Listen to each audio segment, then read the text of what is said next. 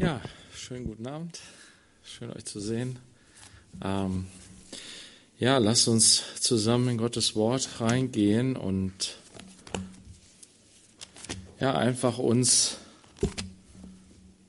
sein Wort in unser Herz lassen.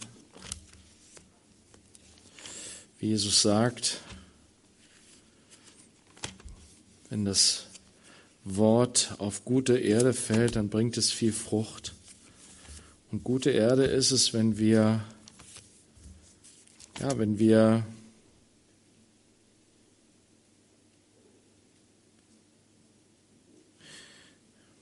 uns auf ihn ausrichten, wenn wir ihm den ersten Platz in unserem Leben geben und seinem Wort vertrauen. Das wollen wir machen. Ähm, wie Paulus sagt, jedes Wort, alle Schrift ist von Gott eingegeben und gut zur Unterweisung, zur Lehre, zur, zur Rechtweisung, dass der Mensch Gottes richtig sei, zu jedem guten Werk ausgerüstet. So gehen wir durch die ganze Bibel. 2. Mose 34 sind wir. Und es ist eine, ja, irgendwie, weiß ich nicht, während wir jetzt da so durchgehen, werden mir diese Kapitel auch nochmal neu groß und wichtig irgendwie. Einfach Gottes Charakter darin zu sehen, wie er sich Mose offenbart hat und dem Volk Israel hier.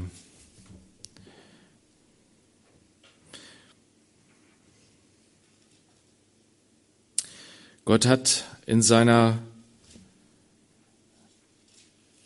in seinem Charakter, in seinem Wesen als Schöpfer als der, der die Liebe ist, hat er eine wunderbare Welt geschaffen und hat den Menschen oder die Menschen geschaffen als seine Kinder. Hat sie geschaffen zur Liebe. Hat sie geschaffen, um sie zu lieben und von ihnen zurückgeliebt zu werden. Hat sie auch darin, dazu geschaffen, dass sie sich untereinander lieben. Das von Anfang an ist das der Zweck unseres Menschseins, ist zu lieben. So wie Gott uns liebt.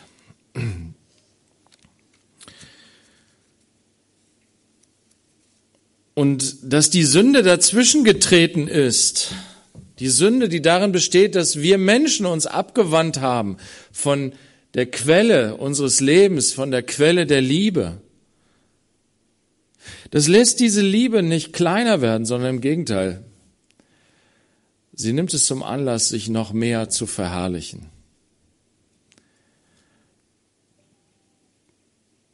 Gott hat auf den Sündenfall nicht so reagiert, dass er sich, dass er sich selbst untreu geworden ist,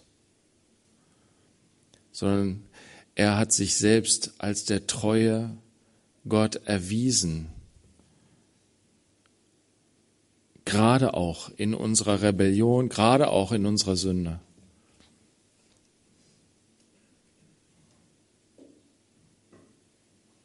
Er hat sein Wesen offenbart hier in, in äh, 2. Mose 34.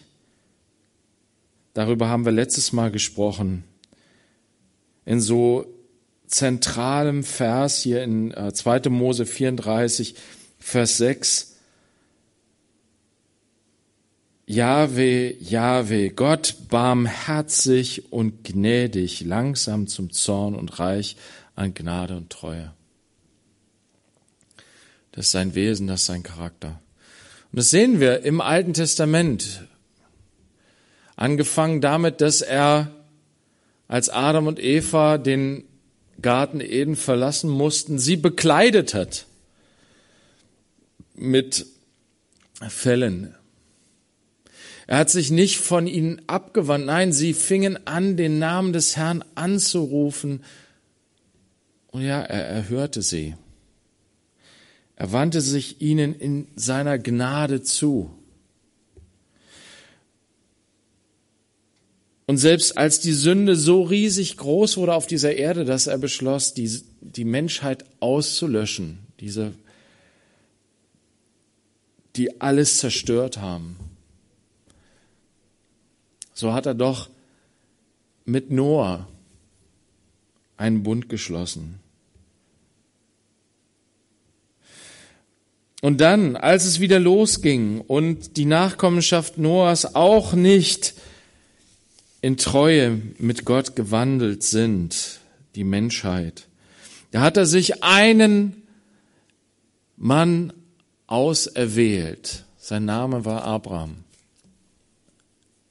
Und dieser Abraham, der hatte nichts, wodurch er sich irgendwie von den anderen unterschied.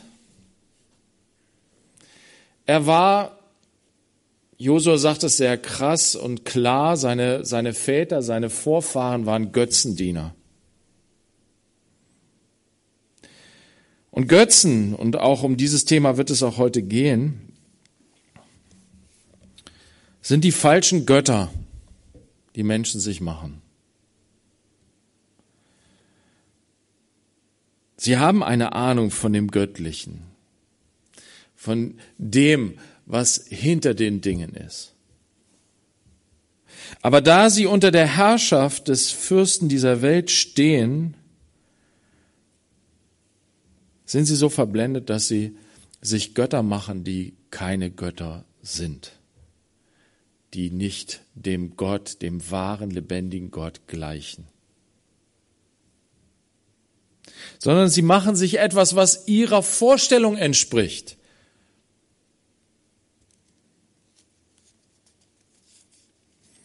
Und das beten sie an, dem folgen sie nach.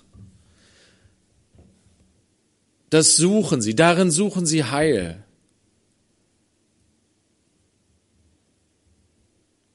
Und Abraham gehörte auch dazu. Er lebte in dieser Welt, wo Götzen angebetet werden,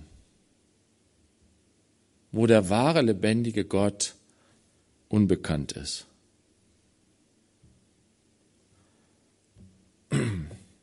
Und diesem Abraham offenbarte sich Gott. Einfach so. Aus Gnade und Barmherzigkeit, weil er einen Plan hatte. Um nicht nur diesen einen Abraham herauszuretten, sondern in ihm, durch ihn, die ganze Menschheit zu segnen.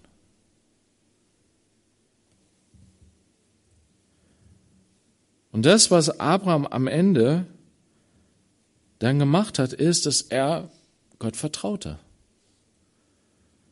Er hat das Wort angenommen. Er ist Gott gefolgt.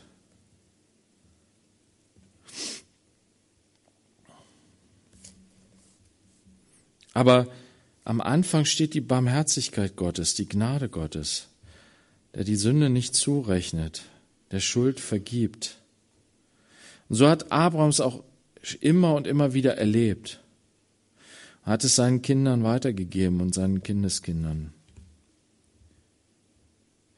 Und hier sind wir bei Mose, beim Volk Israel. Und wir haben gesehen, dass Gott den Bund mit dem Volk Israel geschlossen hat, mit der ganzen Nachkommenschaft Abrahams, Isaaks und Jakobs. Und sie haben sofort sich versündigt. Wie gesagt, es ist wie ein Ehebund, den er geschlossen hat, eine, eine, ein Bund der Treue, der gegenseitigen Treue. Und der Inhalt ist Liebe. Es geht darum, dass Gott dieses Volk Israel zu dem ruft und beruft, wozu er alle Menschen geschaffen hat. Aber sie sollen es in besonderer Weise der Menschheit vorführen, zeigen. Aber sie versagen darin so kläglich. Direkt nachdem sie den Bund geschlossen haben. Und kehren zurück zum Götzendienst. Zu dem, wovon sie sich eigentlich abgewandt hatten, beziehungsweise wozu Gott sie, von dem Gott sie weggerufen hatte. Jetzt sind wir an dem Punkt, wo Mose Fürbitte geleistet hat für das Volk, wo er eingetreten ist und darin ja ein Vorläufer von Christus geworden ist. sich selbst zur Verfügung zu stellen anstelle des Volkes, wo er ja, wo er letztendlich ähm, Gott dazu ähm, inspiriert, beziehungsweise Gott sich ihm offenbart in seiner Herrlichkeit. Gott möchte so gerne seine Herrlichkeit offenbaren, wenn da doch welche sind, die sich das wünschen, die das wollen. Und aus dem Volk Israel war da keiner, der das wollte. Nur einer, Mose, der hat gesagt, Herr, zeige mir doch deine Herrlichkeit. Ich will dich, Gott. Ich will den wahren, echten, lebendigen Gott. Ich will keinen Götzen. Gott sagt, ja klar, zeige ich dir das. Und in diesem intimen, in dieser intimen, persönlichen Freundesbeziehung zwischen Mose und Gott kommt es dazu, dass Gott den Bund mit dem Volk Israel erneuert. Er schließt den Bund einfach nochmal. Ist das nicht krass? Der Bund wurde gebrochen, aber Gott bleibt treu. Er sagt, okay, kommt, wir schließen den einfach nochmal. Bau dir nochmal zwei steinerne Tafeln. Ich schreib's nochmal drauf.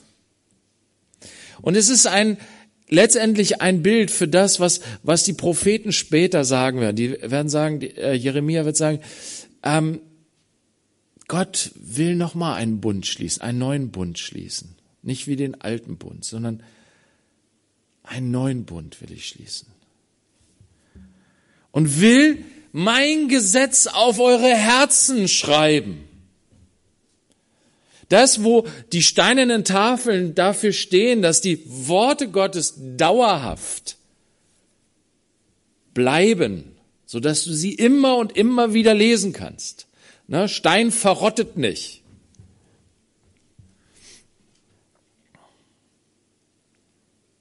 So, so gehen die Propheten noch weiter und sagen, ja, Stein ist schön und gut, aber das, worum es Gott wirklich geht, ist, dass der Bund der Liebe eingraviert ist in dein Herz. Um nichts weniger geht es Gott. Und dann sind die Propheten da eigentlich ganz deutlich. Hesekiel sagt es, ich werde meinen Geist in euch legen. Und das ist das, worum es geht.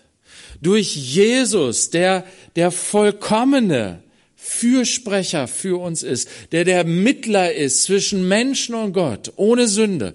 Durch ihn empfängst du, in ihm empfängst du diesen Geist in dich, der dann auf die Tafeln deines Herzens schreibt, diesen neuen Bund. Hier ist es nochmal auf Stein. Es ist noch nicht der neue Bund durch Christus. Aber wie gesagt, ich finde es wunderbar, das zu sehen. Dieses, der Bund ist gebrochen. Eigentlich ist alles aus. Gott sagt, lass mich dieses Volk vernichten. Das Gericht steht über dieses Volk. Aber durch die Fürbitte, durch das Eintreten des Mose, wozu Gott ihn sicherlich durch seinen Geist inspiriert hat. Denn er ist gnädig und barmherzig, langsam zum Zorn und reich an Gnade und Treue. Dadurch wird Gott an diesem Punkt, kommt Gott an diesem Punkt, dass er sagt, ich schließe diesen Bund nochmal aufs Neue. Und zwar in Vers 10, da fangen wir jetzt an, 34 Vers 10. Gott sprach, siehe, ich schließe einen Bund. Vor deinem ganzen Volk will ich Wunder tun, wie sie bisher nicht vollbracht worden sind, auf der ganzen Erde und unter allen Nationen. Und das ganze Volk, in dessen Mitte du lebst, soll das Tun des Herrn sehen, denn furchterregend ist, was ich an dir tun werde.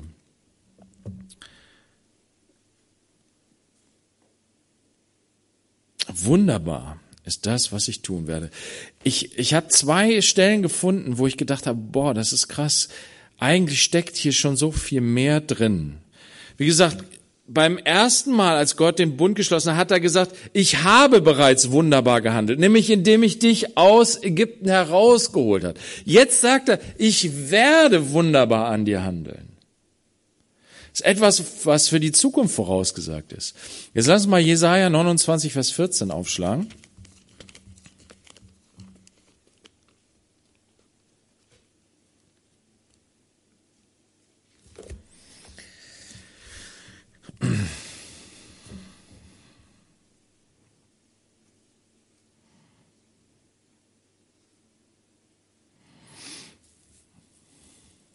Beziehungsweise wir, wir, wir fangen in Vers 13 an. 13 und 14 sind zwei Verse, die im Neuen Testament zitiert werden. Der Herr hat gesprochen, sagt Jesaja, weil dieses Volk mit seinem Mund sich naht und mit seinen Lippen mich ehrt, aber sein Herz fern von mir hält und ihre Furcht vor mir nur angelerntes Menschengebot ist, darum siehe, will ich weiterhin wunderbar mit diesem Volk handeln, wunderbar und wundersam. Und die Weisheit seiner Weisen wird verloren gehen und der Verstand seiner Verständigen sich verbergen. Jesus hat den ersten Teil in Vers, 14, äh, Vers 13 zitiert äh, in Matthäus 15, Vers 8 und Markus 7, Vers 6. Kann man das nachlesen? Wo er die äh, Pharisäer anspricht. Vers 14 wird zitiert in 1. Korinther 1, Vers 19. Da gehen wir mal hin. 1. Korinther 1, Vers 19. Was ist Gottes wunderbares, wundersames Handeln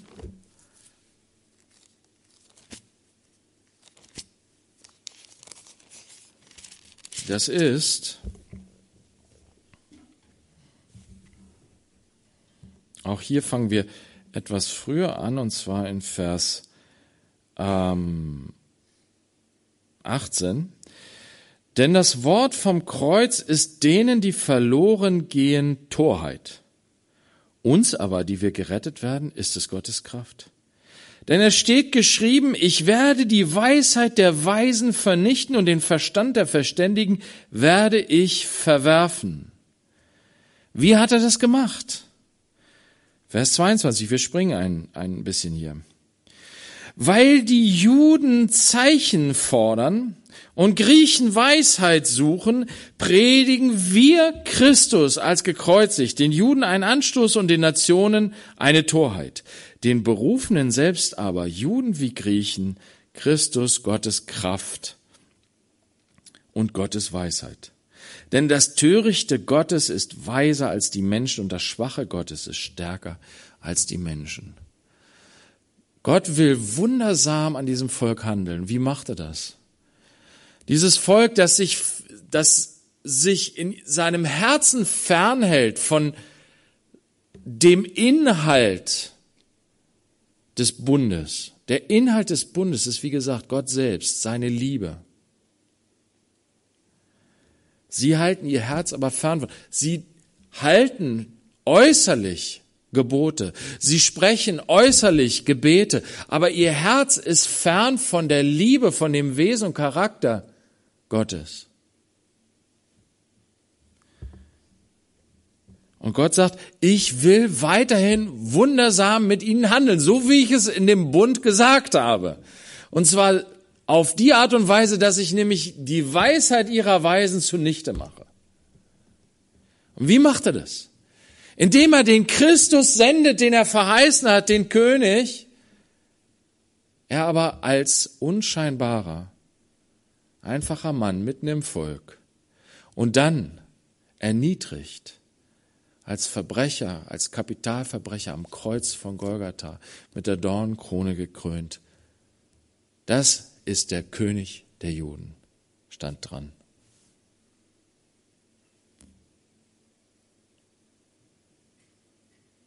Er ist es. Und für alle, die an ihn glauben, Juden wie Griechen, Gottes Kraft, Gottes Weisheit. Gottes wunderbares Handeln. Ich habe noch einen anderen schönen Vers gefunden im Psalm 118, der das eigentlich genau nochmal unterstreicht. Psalm 118, Vers 22 und 23. Das sind Verse, die auch oft im Neuen Testament zitiert werden. Psalm 118, Vers 22 und 23. Da heißt es, der Stein, den die Bauleute verworfen haben, ist zum Eckstein geworden. Vom Herrn ist dies geschehen. Es ist ein Wunder vor unseren Augen. Es ist ein Wunder, was Gott tut. Nämlich, dass dieser Stein, der von den Bauleuten weggeworfen wird, also die, die, die, die, die haben ihre Lieferung von Steinen bekommen und sie suchen einen Stein, der, der wirklich super geformt ist, so dass sie ihn als Eckstein benutzen können. Von dem aus sie dann das Haus sozusagen, an, an dem sie das Haus, den Hausbau ausrichten können. So, und dann haben sie einen Stein gefunden, aber der, der ist ihnen, der scheint ihnen nutzlos. Noch nicht mal, dass er zum Eckstein zu gebrauchen ist. Er ist noch nicht mal als Baustein zu gebrauchen. Er wird auf die Müllkippe geworfen. Nichts anderes haben sie mit Jesus gemacht am Kreuz von Golgatha. Er ist nichts wert. Der da am Baum hängt, ist der Verfluchte. Er ist unwürdig, er ist nichtswürdig, er ist verflucht. Aber hier steht, dieser Stein, der weggeschmissen wurde von den Bauleuten, die also dazu berufen waren, das Gebäude zu errichten, den Tempel zu errichten, den Tempel Gottes. Sie haben völlig darin geirrt, diesen Stein, diesen kostbaren Stein zu verwerfen, denn er ist zum Eckstein geworden. Von dem Herrn ist dies geschehen. Das ist Gottes Wirken.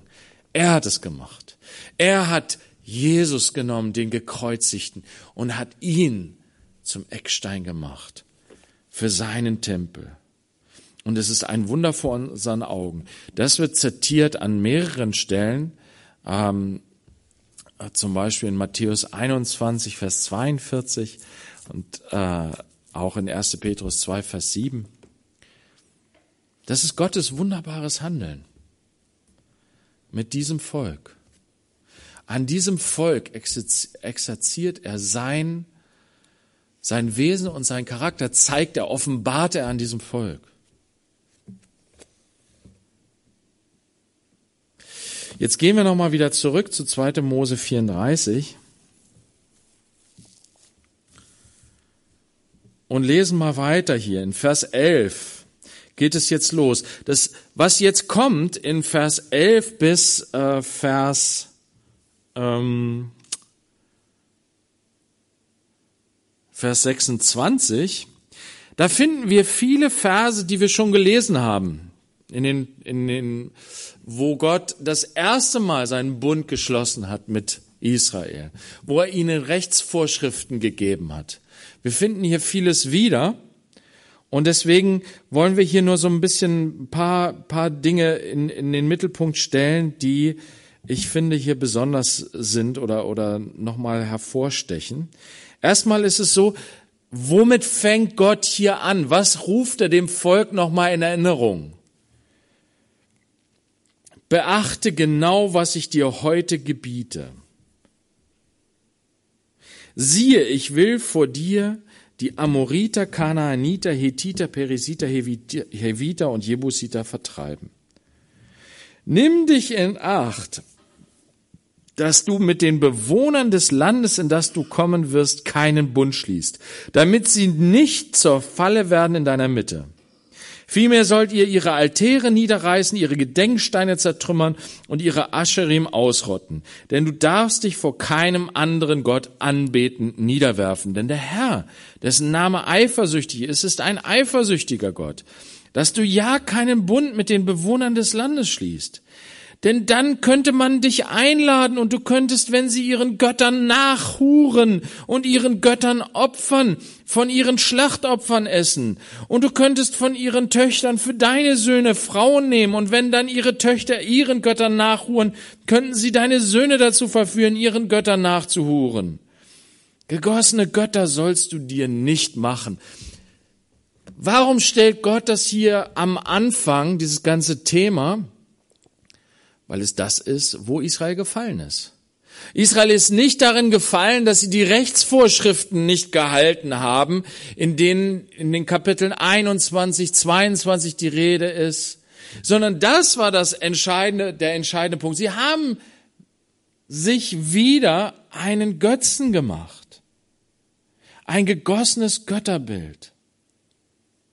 Und deswegen sagt Gott, wenn ich euch jetzt in dieses neue Land führe, dann müsst ihr auf diese Sache besonders achten, weil es das ist, was euch wieder zurückführen wird in diese Sünde, die ihr begangen habt. Weil es euch dann wieder hineinführen wird in den Bundesbruch. Was ist das jetzt hier?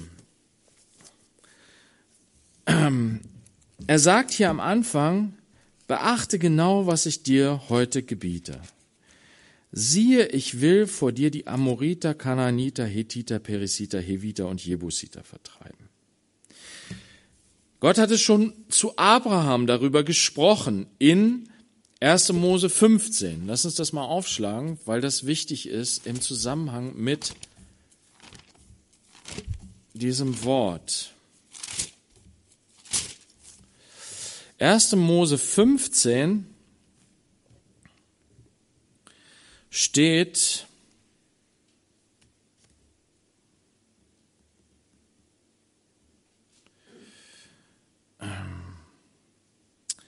Vers 13. Und Gott sprach zu Abraham, ganz gewiss sollst du wissen, dass deine Nachkommenschaft Fremdling sein wird in einem Land, das ihnen nicht gehört, und sie werden ihnen dienen, und man wird sie unterdrücken 400 Jahre lang. Aber ich werde die Nation auch richten, der sie dienen, und danach werden sie ausziehen mit großer Habe. Du aber wirst in Frieden zu deinen Vätern eingehen, wirst in gutem Alter begraben werden. Und in der vierten Generation werden sie hier zurückkehren. Denn das Maß der Schuld des Amoriters ist bis jetzt noch nicht voll. In Vers 18 steht dann, an jenem Tag schloss der Herr einen Bund mit Abraham und sprach, deinen Nachkommen habe ich dieses Land gegeben vom Strom Ägyptens an bis zum großen Strom des Euphratstroms. Die Keniter und die Kenasiter und die Kadmoniter und die Hethiter und die Perisiter und die Rephaiter und die Amoriter und die Kanaaniter und die Girgashiter und die Jebusiter. Es geht also um diese Völker, die dort wohnen in Kanaan. Und Gott sagt, dieses Land gebe ich dir und deinen Nachkommen. Jetzt gehört es aber noch diesen Völkern. Gott sagt, du, deine Nachkommen werden in einem fremden Land sein, in Ägypten, und werden dort unterdrückt werden. Aber sie werden wieder dort hinausziehen und dann werden sie in dieses Land kommen. Und dann sagt er hier etwas ganz Wichtiges. Die Schuld, denn das Maß der Schuld des Amoriters ist bis jetzt noch nicht voll. Warum wurden die Amoriter und all diese anderen Völker aus diesem Land vertrieben? Aufgrund ihrer Schuld. Das hat erstmal nichts mit Israel zu tun, sondern das ist Gottes Geschichte mit diesen Völkern.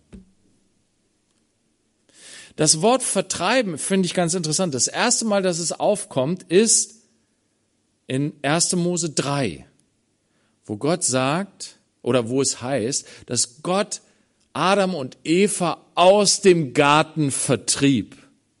Warum? Aufgrund ihrer Sünde. Sie konnten dort in der Gegenwart Gottes nicht mehr bleiben. Und Gott hat dieses Land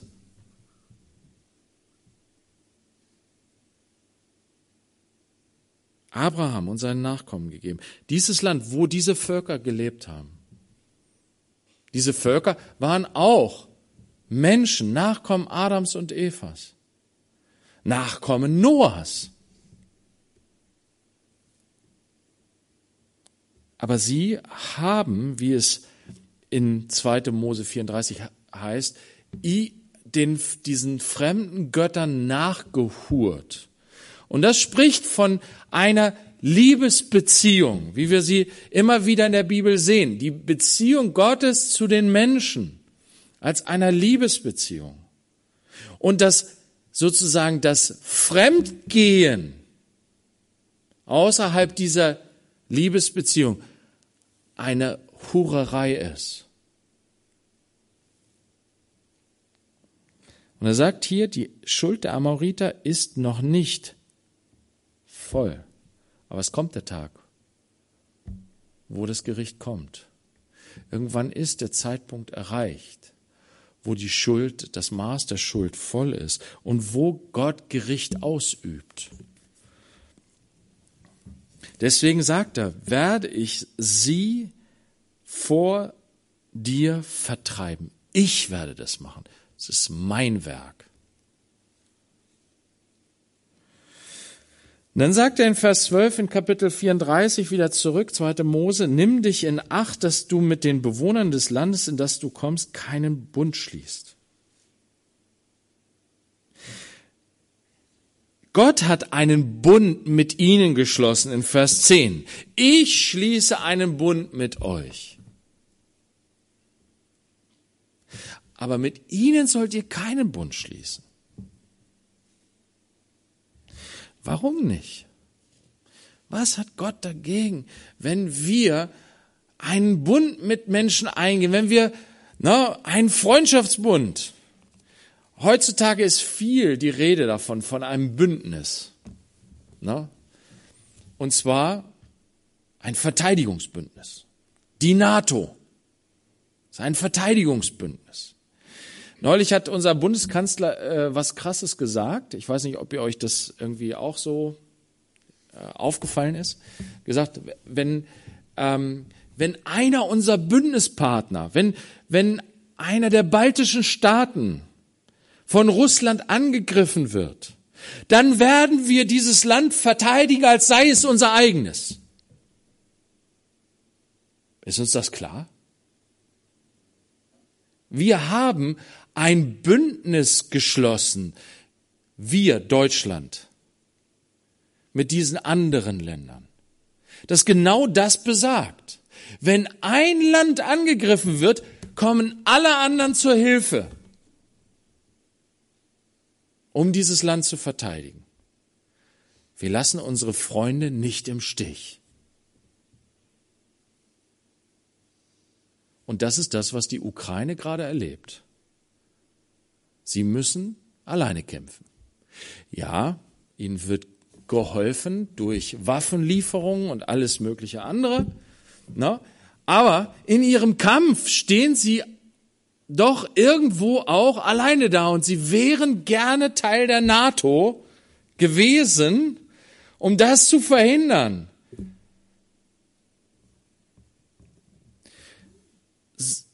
So ist auch das Verständnis von Bund oder Bündnis hier zu sehen.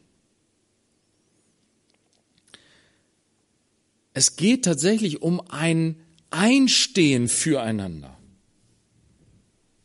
eine, ein Einssein. Wenn jemand dich angreift, dann greift er mich an.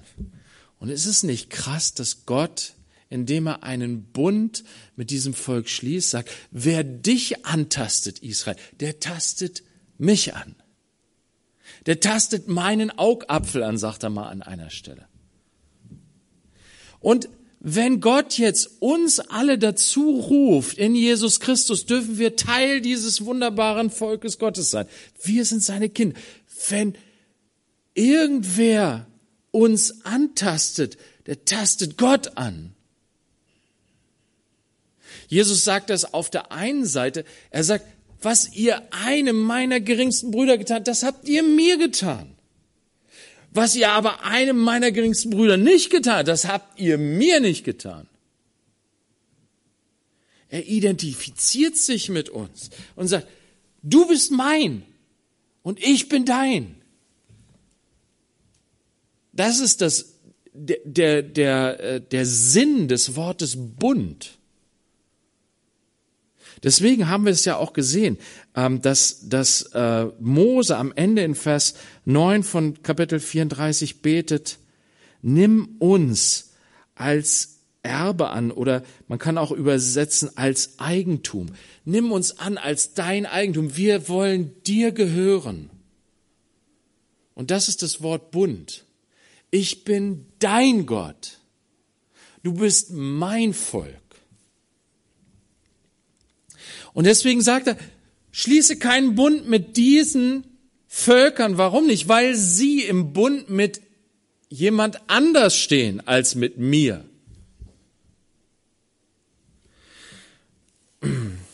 Sie haben einen anderen Herrn. Sie folgen einem anderen Gott. Sie haben vielleicht verschiedene Götzen, aber dahinter steht eine Macht, nämlich der Fürst dieser Welt. Paulus sagt es, die Götzen, die sind nichts. Es gibt keine anderen Götter außer, außer diesem einen Gott. Aber wenn die Völker ihren Götzen opfern, dann opfern sie geistlichen Mächten, die dahinter stehen, den Dämonen. Und die Dämonen unterstehen einem Fürsten der Finsternis. Das sind nicht alles Satansanbeter im wahrsten Sinne des Wortes, aber indirekt sind sie schon. Und da sagt Jesus ganz klare Sachen. In Matthäus 6 sagt er, Vers 24, niemand kann zwei Herren dienen. Denn entweder wird er den einen hassen und den anderen lieben, oder er wird einem anhängen und den anderen verachten. Ihr könnt nicht Gott dienen und dem Mammon, und da nennt er einen der wichtigsten, größten Götzen dieser Welt. Nicht umsonst war das goldene Kalb aus Gold.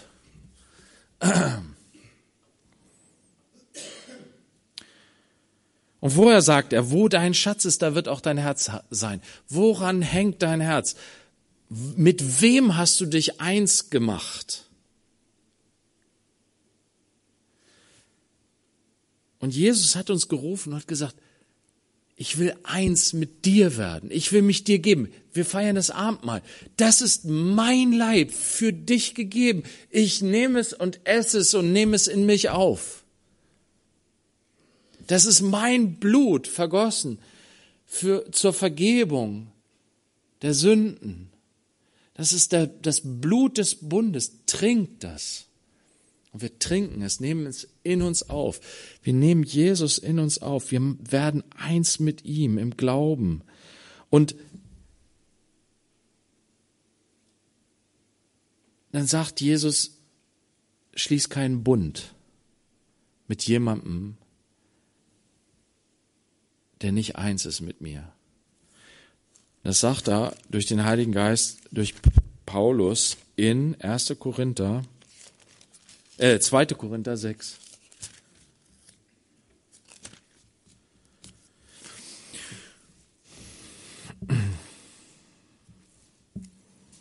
Zweite Korinther 6, Vers 14.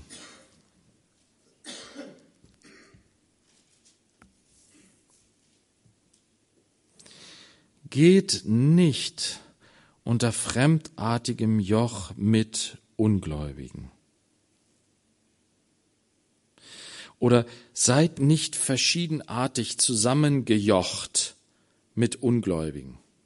Der Hintergrund ist der, dass das Joch oft zwei Tiere zusammengefügt hat, um einen, zum Beispiel einen Wagen zu ziehen oder einen Flug zu ziehen.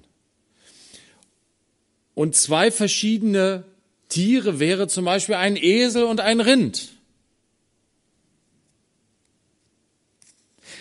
Und er sagt, lass dich nicht vor einen Karren spannen, zusammen mit einem Ungläubigen. Dieses Zusammengejocht sein, Es heißt nicht, dass wir keinen Kontakt mit Nichtgläubigen haben sollen. Das sagt Gott auf keinen Fall. Nein, wir sind sogar berufen dazu, mit den Zöllnern und Sündern zu essen, wie Jesus es getan hat. Und sie einzuladen in das Reich Gottes, ihnen das Evangelium nahezubringen durch Wort und Tat. Aber es heißt,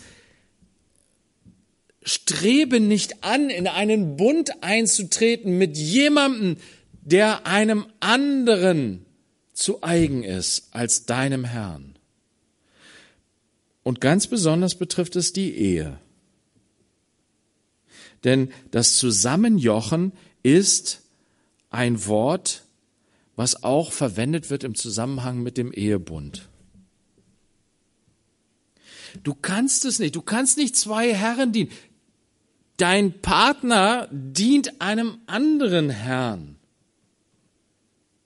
und du dienst Jesus. Das wird nicht zusammengehen, das wird auseinanderziehen. Und Gott sagt es hier an das Volk Israel und sagt, gib doch nicht, mach das nicht, verheirate nicht deine Kinder mit einem Ungläubigen. Weil es wird passieren, dass der Gläubige weggezogen wird vom Ungläubigen. Dann sagen wir, nein, ich bin noch stark im Glauben. Das Gegenteil ist der Fall. Ich werde diesen ungläubigen Menschen zum Glauben hinführen. Dann sage ich, wer bist du, dass du glaubst, stärker zu sein als das, was Gottes Wort sagt? Ja, es gibt diese Beispiele. Und es ist wunderbar, dass Gott gnädig ist und barmherzig ist und das geschehen lässt. Aber wenn im Neuen Testament uns gesagt wird, mach es nicht, dann sollten wir es auch nicht tun.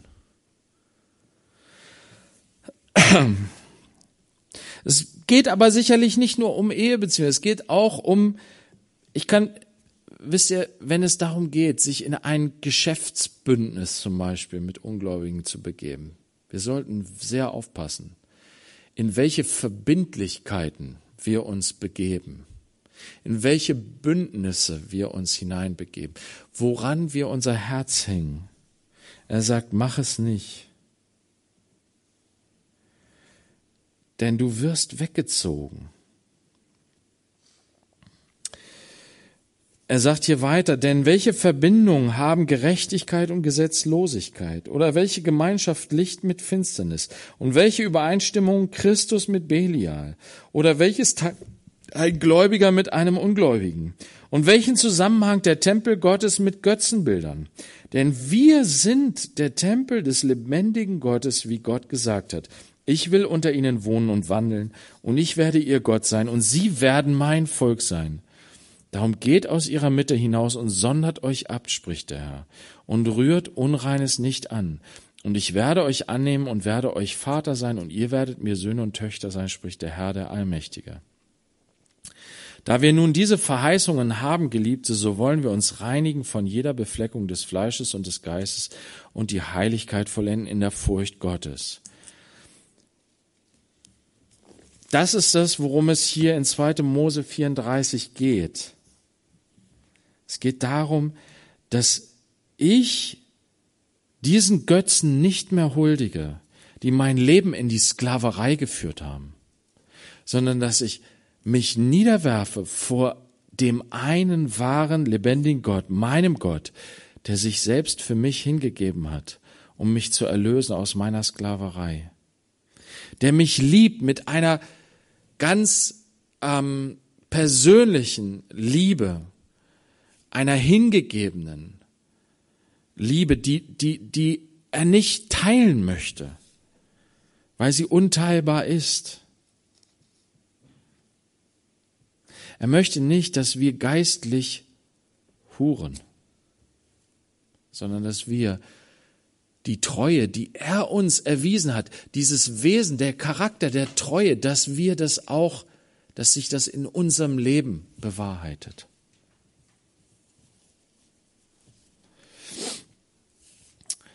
Jetzt heißt es hier weiter in diesen Versen, ich springe da wie gesagt drüber hinweg, denn es sind Verse, die wir schon gelesen haben, über die Feste, über das, ähm, die, die, die Erstgeburt, die dem Herrn gehört, ähm, die Erinnerung an den Sabbat,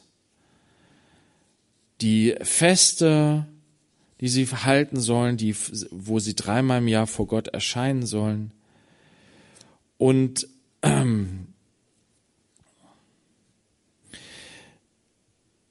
dann heißt es ähm, am Ende in Vers 27, und der Herr sprach zu Mose, schreibe dir diese Worte auf, denn nach diesen Worten schließe ich mit dir und mit Israel einen Bund. Und Mose blieb 40 Tage und 40 Nächte dort beim Herrn. Brot aß er nicht und Wasser trank er nicht. Ein Wunder. Normalerweise kann das kein Mensch überleben. Und er schrieb auf die Tafeln die Worte des Bundes, die zehn Worte. Aus 5. Mose wissen wir, dass es hier Gott ist, der hier nochmal diese Tafeln beschreibt mit den zehn Worten. Und er hat diesen Bund geschlossen mit dem Volk Israel, das gesündigt hatte, das nicht treu gewesen war. Aber er in seiner Treue bleibt treu, auch wenn wir untreu sind. Aber er ruft uns auf, dass wir nicht wieder hineinrutschen in den Götzendienst. Er möchte gerne, so gerne, dass wir freie Kinder Gottes bleiben. Und dafür ist es wichtig, dass wir uns nicht innerlich in unserem Herzen binden an Menschen, die an jemand anders gebunden sind. Herr, wir danken dir für dein Wort und bitten dich, dass du uns jetzt, wenn wir dein Mahl feiern, dass wir ja einfach diesen Bund auch noch mal neu, ganz neu schließen mit dir. Du hast ihn geschlossen. Du hast ihn uns geschenkt, Herr. Du willst einfach nur, dass wir ihn im Glauben annehmen, dass wir uns erfreuen an dir, an deiner Liebe, an deinem Segen, an deiner Gnade und dass wir die Liebe, die wir von dir empfangen, ausleben in aller Freiheit, Herr. Du willst nicht, dass wir wieder Knechte werden, dass wir wieder zurückkehren in die Sklaverei, dadurch, dass wir uns irgendwie an etwas anderes binden als an dich. Hilf du, Herr, hilf du, dass wir diese Freiheit bewahren, die Freiheit der Kinder Gottes, zu der du uns berufen hast und in die du uns hineingeführt hast. Und danke, dass wir jetzt das einfach nochmal feiern dürfen, uns erinnern dürfen an das, was du für uns getan hast. Den Bund, den du uns eröffnet, ja, den du uns ermöglicht hast, den du mit uns geschlossen hast. Wir preisen dich dafür. Amen.